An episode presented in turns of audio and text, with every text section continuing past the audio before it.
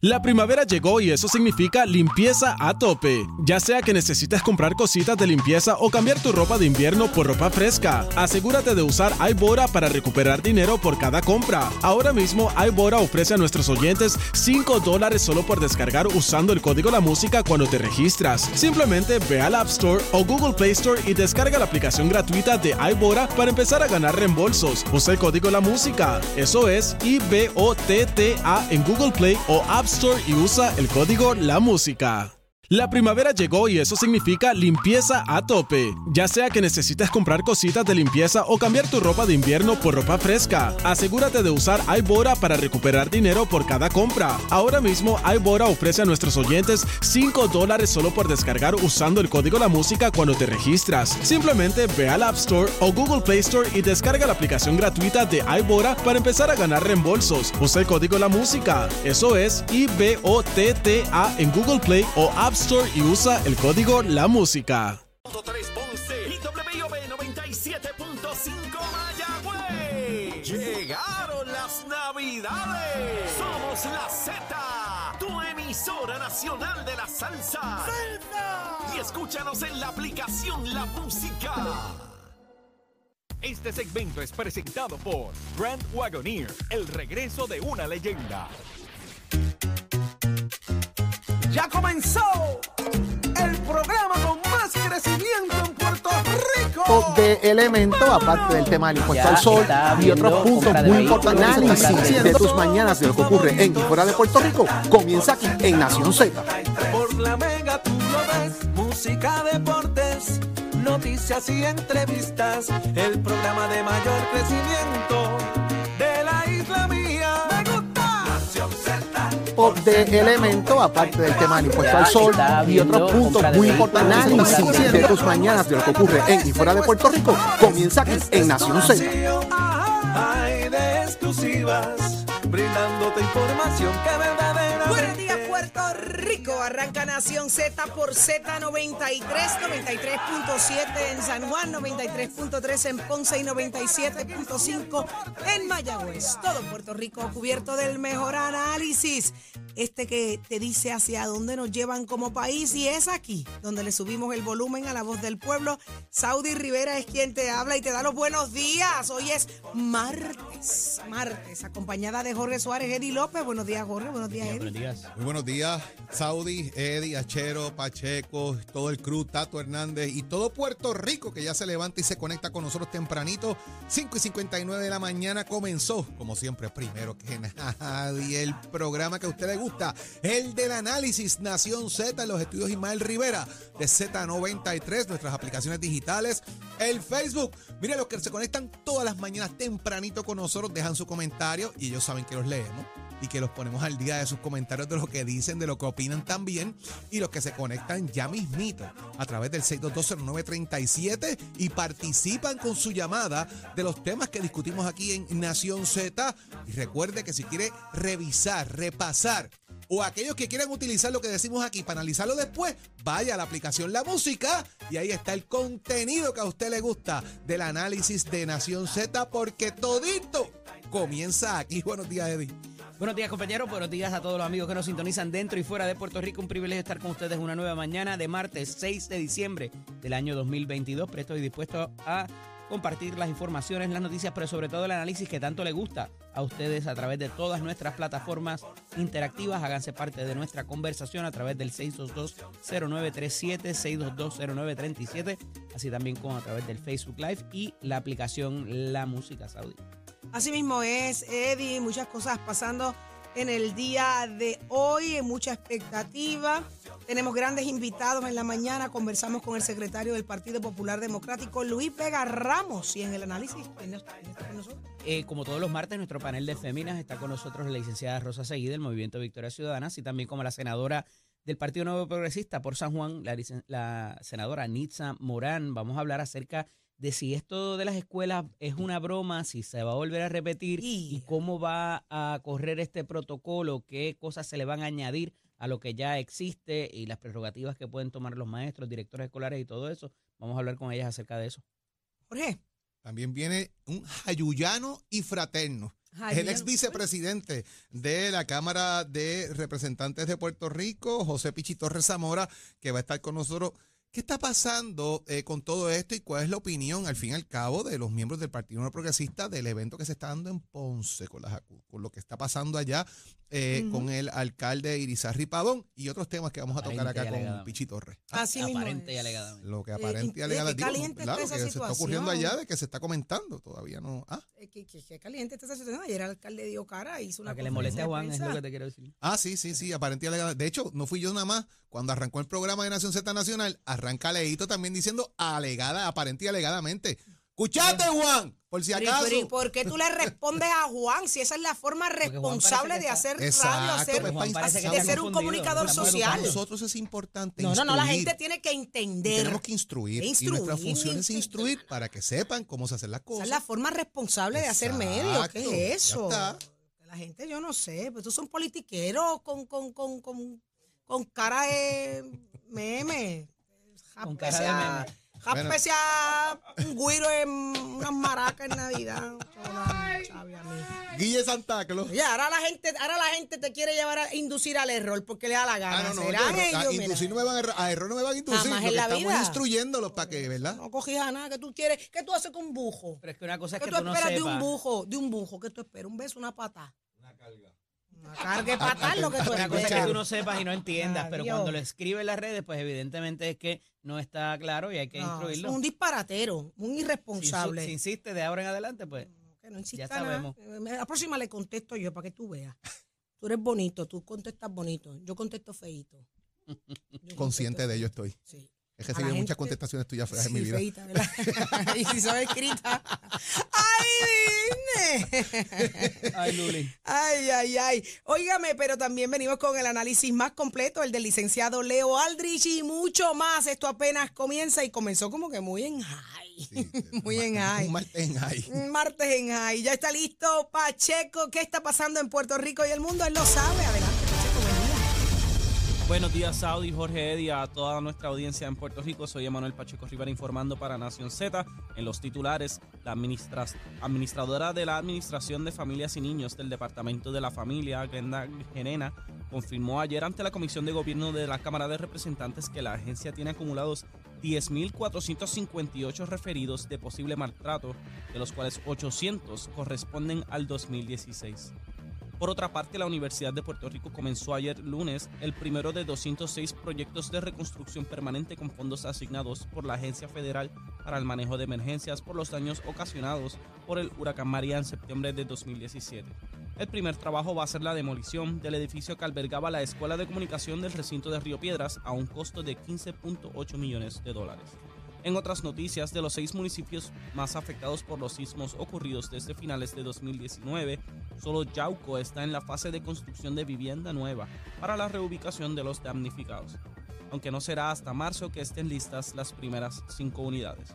Por su parte, el municipio de Huánica aún no ha demolido ni la mitad de las estructuras que se han identificado con daños severos. Hasta aquí los titulares, les informó Emanuel Pacheco Rivera. Yo les espero mi próxima intervención en Nación Z y usted sintoniza por la emisora nacional de la salsa Z93. Precision Health Centers te presenta la portada de Nación Z.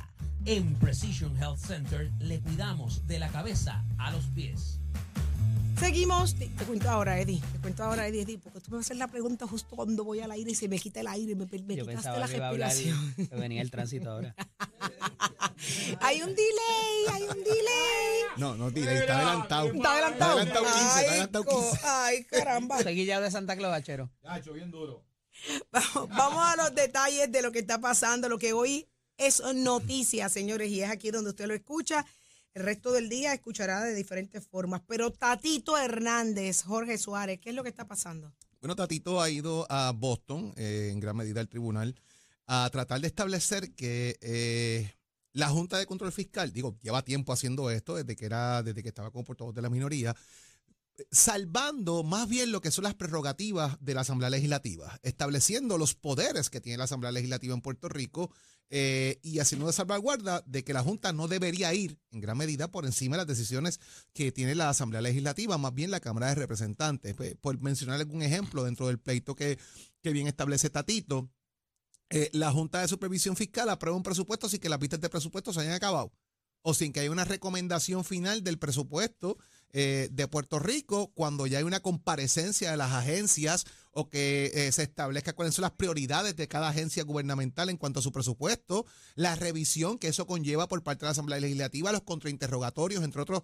entre otros elementos, y la Junta viene y de sopetón, ya te aprobó el presupuesto, esto es lo que hay, si no estás de acuerdo con este, brega con eso, que el mío es que se impone son las imposiciones en gran medida también lo que Tatito trata de hacer un planteamiento, ¿verdad? De que eh, esto es un proceso donde yo voy a separar la Junta de Supervisión Fiscal, no deberían tener esa prerrogativa eh, de lo que él puede de alguna manera establecer, que hay un asunto caprichoso y arbitrario a través de la ley promesa eh, que se implementaron en Puerto Rico y que llega un momento donde se debe combatir de alguna manera esta, esta junta. Así que Tatito estuvo en el Tribunal de Apelaciones de Boston en una comparecencia oral junto a dos eh, abogados, estableciendo lo que debería ser que el proceso de la, de la reestructuración eh, de Puerto Rico, de su deuda, de todo, no puede ser arbitrario, caprichoso, sino que la Cámara tiene unos poderes que tienen que respetarle constitucionalmente. ¿Qué logrará ahí?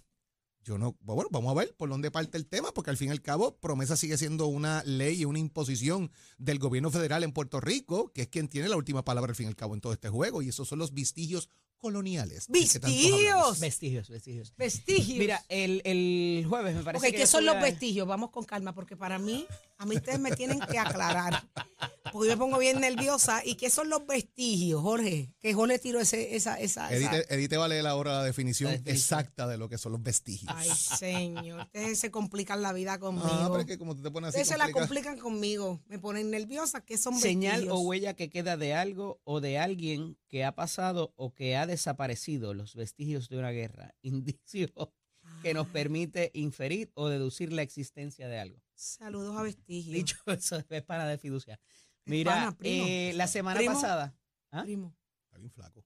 Sí, sí. La semana pasada eh, yo estaba, eh, hice un, ¿verdad? Un aparte acá con Leo, con Leo, nuestro compañero Leo Díaz en, la en, en Nación Z Nacional, y le decía que eh, de cierto punto para acá, a pesar de este juego de la lucha libre que tiene el gobernador con los presidentes de los cuerpos, hay una estrategia de entre ellos mismos para llegar a un propósito mayor. Eh, y le hablaba particularmente de la iniciativa que había tomado Tatito Hernández, por ejemplo, de visitar a los miembros de la Junta de Supervisión Fiscal en su casa para lograr, más allá del chihichija y qué malos son ustedes, o sea, se ha logrado unos entendidos fuera de cámara quizás para el bien del país. La estrategia del gobernador, que ha sido sumamente criticada dentro de su partido, inclusive, de demandar a la Junta eh, y un poco defender los poderes no solamente del gobernador, sino aquí verdaderamente son los poderes de la legislatura. Vemos aquí una conciliación de la estrategia con Rafael Tatito Hernández, donde acude al Tribunal de Boston a luchar por qué? Por la prerrogativa legislativa. Una rama de gobierno, ¿verdad? En las tres ramas de gobierno que existen, según se supone que dice la Constitución que deben ser, parecido o idéntico a lo que es el modelo norteamericano, se pelea o se discute el asunto de que se está invadiendo esa prerrogativa del legislador y del gobernador hasta cierto punto también, porque ha pasado que ya el, el- la Junta le advierte al gobernador y le advierte a los legisladores, pero más al gobernador cuando está próximo a firmar una que otra eh, legislación y hemos visto cómo han invalidado ciertas piezas legislativas. Así que me parece que por ahí va la cosa por más que hayan criticado al gobernador, me parece que a pesar de defender la prerrogativa legislativa, está defendiendo el asunto de que, oye, estás haciendo algo, montándote en una ley federal para hacer algo antidemocrático y antiamericano. Y están enviando ese mensaje. Que vayan a prevalecer, eh, hemos visto, ¿verdad? Y mi, y mi salva, con, salva, salvo contadas excepciones, han prevalecido en este asunto de eh, impugnar lo que es promesa e impugnar los poderes de la Junta. Así que eh, bajo el marco conceptual que hay ya de, de, de los casos eh, desde Bayo Madero, desde el propio Sánchez Valle, desde Aurelius y otros tantos más que han tenido que ver con impugnar los poderes de la Junta, me parece que aquí se está enviando el mensaje para una promesa de reestructuración de la propia promesa, ¿verdad? Eh, valga la redundancia, que se hizo por parte de ciertos congresistas. Claro, esos congresistas son demócratas y pudiera no tener ya vigencia este asunto, pero se había, se había hecho la promesa de enmendar promesa. Como dije ahorita, eh, no creo que pase, pero están enviando el, el- el mensaje inclusive a la- al liderato republicano que está próximo a entrar en el Congreso de que eso de, eh, hay, que, hay que manejarlo y que no se parece al modelo americano. Esa es la que hay. Como diría el presidente del Senado, qué bueno es el ELA.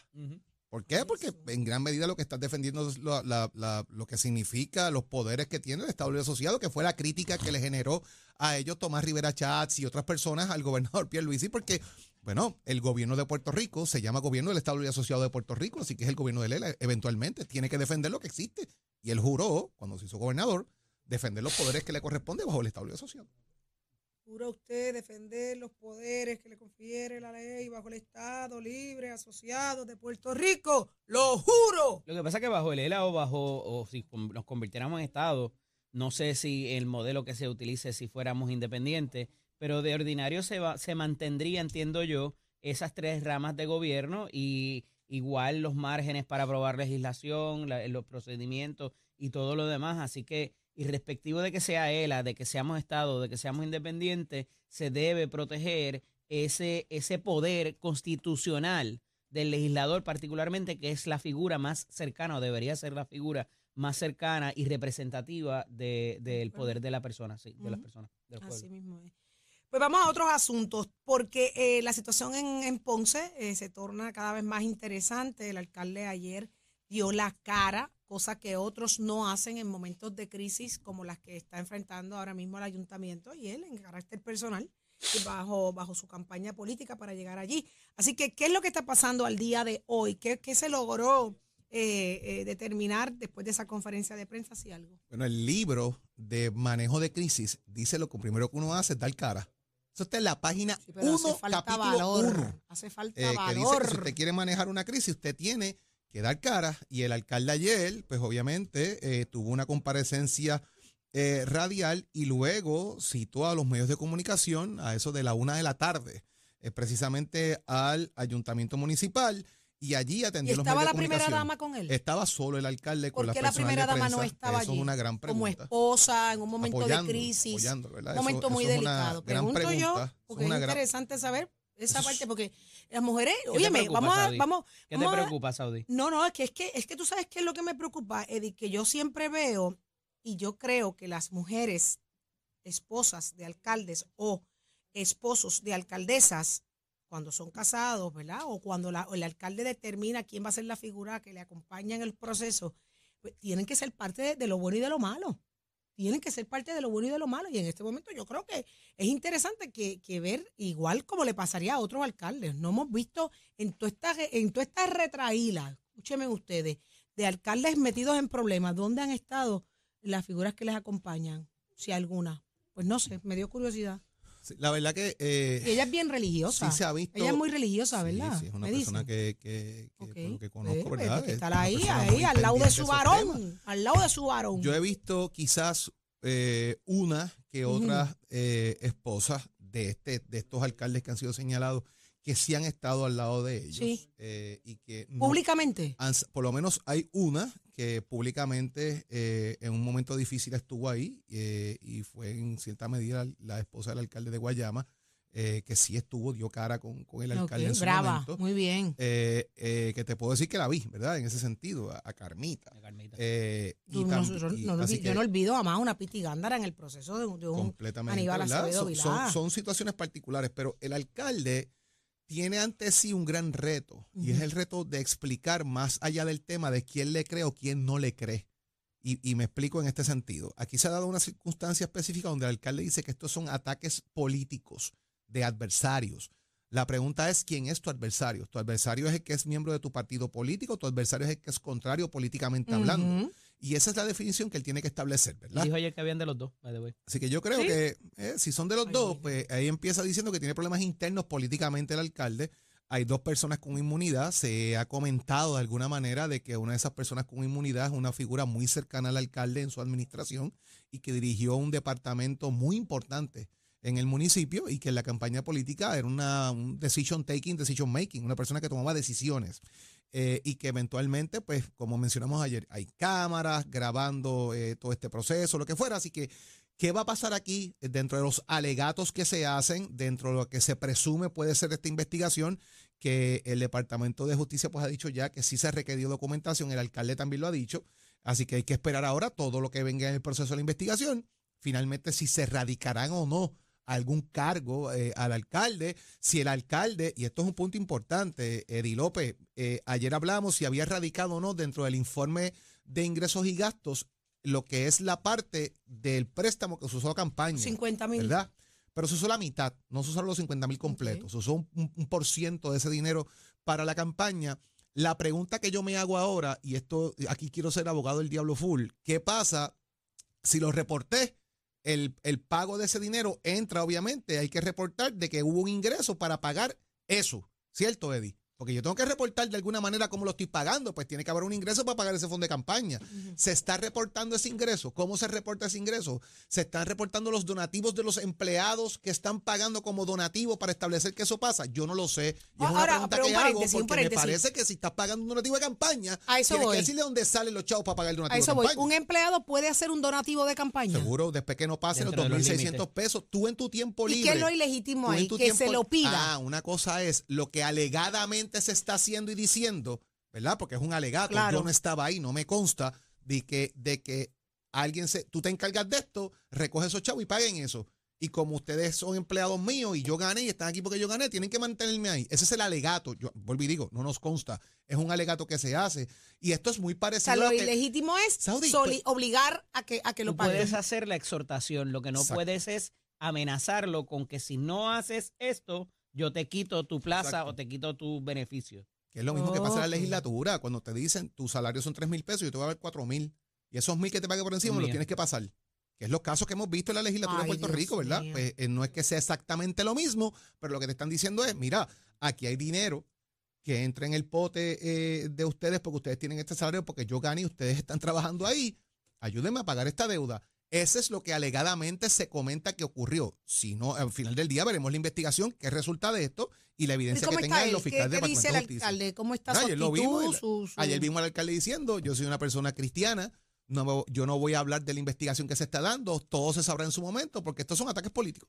Mira, hace tiempo que yo no Sí veía un caso donde sin haber acusación y haber una investigación preliminar, sin haber allanamiento ni arresto, se supiera tanto de lo que hay o, alegadamente alrededor. Ya se sabe que están las cámaras donde se depositaba el dinero.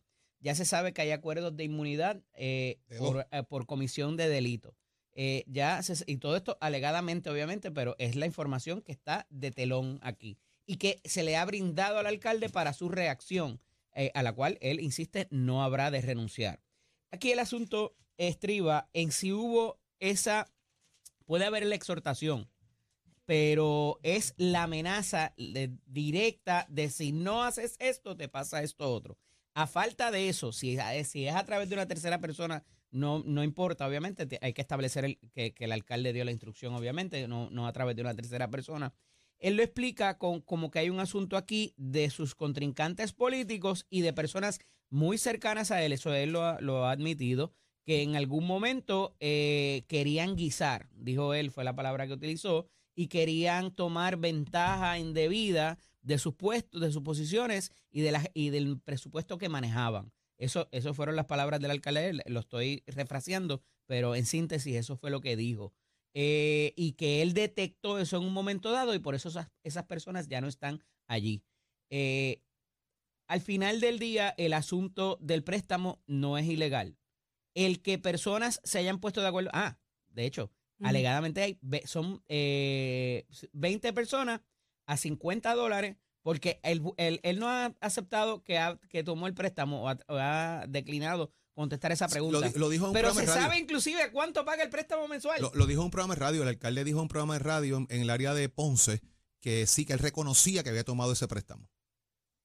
Eh. Escuché la grabación ayer de nuevo y no lo no es tan Bueno, contundente. de- Se lo dijo a José Luis Moura, a Luis José. Moura. eh, eh, No es ayer, tan eh, categórico no como es tan para- categórico como se pensaba que había sido. Eso fue el 12 de octubre de este mismo año en una transmisión de un dealer allá, eh, de una emisora colega, eh, y, y se le hace la pregunta desde entonces. Eh, pero vuelvo y les repito, o sea, yo no había visto un caso que todavía no estuviera tan sólido, que estuviera investigado por la justicia, justicia no se ha expresado tampoco mucho en cuanto a esto, eh, que se supieran tantos detalles de la alegada violación de ley. De nuevo, el asunto del préstamo no es ilegal. El que utilizara parte del préstamo para sí y otro para campaña tampoco es ilegal. El que, el que haya personas que le, que le paguen el préstamo eh, mensualmente tampoco es ilegal siempre que se reporte. El hecho es si hubo ese, esa amenaza de que si estas personas no aportaban esos 50 pesitos todos los meses para pagar el préstamo, perdían su trabajo. Esto se complica porque hubo personas que ya no están ahí y da la impresión de que no están ahí porque o dejaron de, pegar, o, de pagar o no accedieron a los reclamos del, al- del alcalde alegadamente. Pero parecería, o por lo menos la, la expresión hasta ahora del alcalde, es que no están ahí porque estaban aprovechándose de otra manera. Y eso pudiera abrir la puerta a muchas cosas. De dinero que llegó, que no se utilizó para lo que se debiera utilizar. O sea, eh, pudiera ser millones de, cosas ahí. La realidad es que el alcalde está muy sólido en su posición en términos de que no va a renunciar, en términos de que allí no se cometió ningún tipo de violación de ley.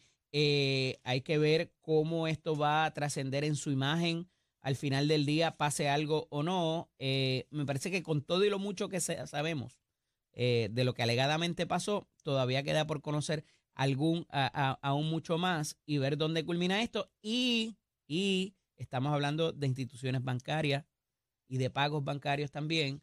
Así que si los federales quisieran tomar jurisdicción de esto, pudieran hacerlo en cualquier momento por las conversaciones telefónicas, por mensajes de texto, si, hubieron, si hubo emails, si hubo cualquier otro tipo eh, de, de utilización de aparatos electrónicos, por ahí agarran la jurisdicción también. Hay 20 maneras de hacerlo eh, para esos propósitos. Si, ese, si esos funcionarios en algún momento se pagaron con algún fondo federal, así sea un fondo ARPA. O sea, hay muchas cosas por las cuales los federales pudieran tomar jurisdicción en cualquier momento, más allá de lo que está haciendo el Departamento de Justicia. El tema de la corrupción gubernamental es demasiado sensitivo eh, eh, en, este, en este momento para el país, no es para menos con todos los casos que hemos visto y definitivamente hay que prestar atención al caso, porque también, ¿verdad? Tenemos que ser eh, eh, justos. eh, ahora mismo, ser, ser un político en este país está cargado de altos riesgos y ¿qué va a pasar? Eventualmente no tendremos líderes, no tenemos Yo lo que gente- pienso es que si haces las cosas bien no tienes problema, punto y Exacto, se pero- acabó. pero y eso- a- por eso es que está interesante el caso, porque Ahí está punto. interesante el caso, porque tal vez haciéndolo bien te aparecen en tuertos, que tú te toca defenderte. Ah, bueno. ¿Y, y qué, qué Y te va a costar en lo que te de los propios defiende? tuyos es más complicado que Es más complicado. Entonces, ¿qué te va a el costar del- en lo que te defiendes y demuestras lo contrario? Te quedaste manchado el Pero resto de vida. tienes, también tienes otro problema. O sea, y, y, y ahí yo voy porque, y esto yo lo digo por experiencia vivida. Tú tienes señalamientos que aparecen en la página 1 del periódico. Cuando se aclaran las cosas, aparece lo de las Por eso esquelas. te y te quedaste ¿verdad? manchado toda la Pero- vida. Pero, un punto importante. Muchas veces quienes están a tu alrededor hacen o toman decisiones que tú por temor a las repercusiones que pueden tener en tu ambiente directo te provocan estas situaciones eventualmente gubernamentales y políticas. Se toman Y uno ti- decisiones. Uno tiene que ser firme en sus decisiones y agarrar el timón bien agarrado para que la nave no se vaya ni para la izquierda ni para la derecha, vaya para el frente. Y aún Pues así te claro que te cuesta. Claro que te Contra, cuesta. Pues es, delicado, es delicado. Está interesante el caso. Hay que darle seguimiento. Y hay que reconocer que el alcalde dio la cara. eh, obviamente, como bien dice Eddie, aquí hay de todo ya. Ya se saben demasiadas cosas, así que hay mucha seguridad de la otra parte eh, de lo que de lo que alega, ¿no? Y el que no se haya escondido, como muchas veces hacen, es, la, es lo que tú comunica, comunica, comunica, comunica. Al final del día, cuando pase lo que pase, no vas a salir al lado de las esquelas. Y la parte que señala también parece que está blindada, porque hay demasiada información. Se, se sienten muy seguros la otra parte. Así que está bien interesante el caso. Venimos con eso eh, más adelante y así que pendientes a Nación Z. Pero más adelante pendiente, 10 mil casos de maltrato reportados sin atender. ¿Maltrato a quién? Te enteras aquí en Nación Z. Ya está listo Tato Hernández porque somos deportes. Buen día, buen día, buen día para ustedes. Ya usted sabe cómo se vamos a dejarse la cara y de qué manera. Y nos vamos con la Copa Mundial. Lelo, lelo, lelo. Si no ganamos hoy, aquí no prendan vela. El hachero contento porque está viendo todos los juegos. Y ayer, lunes 5 de diciembre, los resultados los tenemos aquí. Estaban jugando los señoritos de Croacia y de Japón. Terminaron 1 a 1. Fueron a los tiempos extras, los primeros 15, 1 a 1. Los segundos 15 más, 1 a 1. Pues entonces vamos a los penales. Croacia salió por la puerta ancha ganando 3 a 1 en penal. El otro juego, Brasil versus Corea del Sur, pues ya usted sabe, Brasil lo que sumó fue una batucada, ganó 4 a 1. Cabe señalar entonces que ahora el Paul, estábamos en los, vamos para los octavos de final, vamos para los cuartos, ya hay 6 asegurados. En un lado está Holanda, que le ganó a Estados Unidos, Argentina, que le ganó a Australia, Croacia, que le ganó a Japón, y Brasil, que le ganó a Corea del Sur en con Neymar. En ese lado, pues van a jugar Holanda y Argentina y Croacia y Brasil. En el otro lado, pues ya hay dos seguros que son Inglaterra y Francia, que ese juego parece una final. Ahora están esperando por los resultados de hoy entre el partido de Morocco o Marruecos, como le dicen, contra España y Portugal contra Suiza. Así que usted se va a entrar aquí en Nación Z Somos Deportes. También puede visitar mi página de Somos Deportes, donde están todo lo que está aconteciendo aquí y el tremendo golazo que es un bono de los de Brasil ayer. Y esto es con el auspicio de Mestre Escoles que te informa que ya estamos ready, ya tenemos la matrícula para febrero, para el mes del año 2023. Pasa por nuestro recinto 787-238-9494, el numerito a llamar. Oiga, compara facilidades de equipo y toma la decisión de estudiar en Mestre Escoles. Oiga, chero, give it on my friend.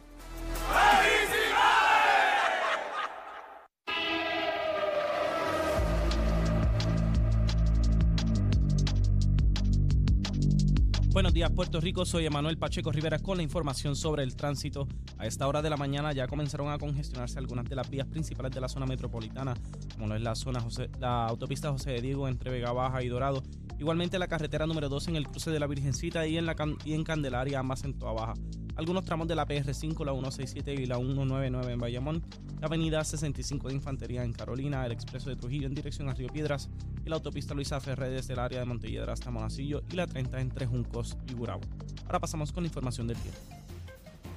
El Servicio Nacional de Meteorología pronostica para hoy aguaceros frecuentes a través del norte de Puerto Rico, lo cual ocasionará acumulación de agua en las carreteras. En el resto del territorio se espera una mezcla de sol y aguaceros pasajeros con impactos mínimos. Las temperaturas máximas durante el día rondarán en los medios 80 grados y las mínimas durante la noche alcanzarán los medios 50 grados en la zona montañosa. Los vientos estarán del norte entre 10 a 15 millas por hora con ráfagas más altas. En el mar hay una marejada del noreste que se extiende a través de las aguas del Atlántico y los pasajes del Caribe que mantendrán condiciones entre picadas y peligrosas. El oleaje estará de hasta 10 pies de altura y ocasionalmente más alto, por lo que se emitió una advertencia para los operadores de embarcaciones pequeñas y para los bañistas. Hasta aquí el informe del tiempo. Les habló de Manuel Pacheco Rivera. Yo les espero en mi próxima intervención aquí en Nación Z, que usted sintoniza por la emisora nacional de la salsa Z93. Próximo. No te despegues de Nación Z. Próximo. Lo próximo eres tú a través del 6220937. Abrimos nuestras líneas telefónicas. Queremos escucharte. Sorprendidos todos. 10 mil casos de maltrato sin atender. ¿A quienes maltrataron? Te sorprenderás. Escúchalo aquí en Nación Z.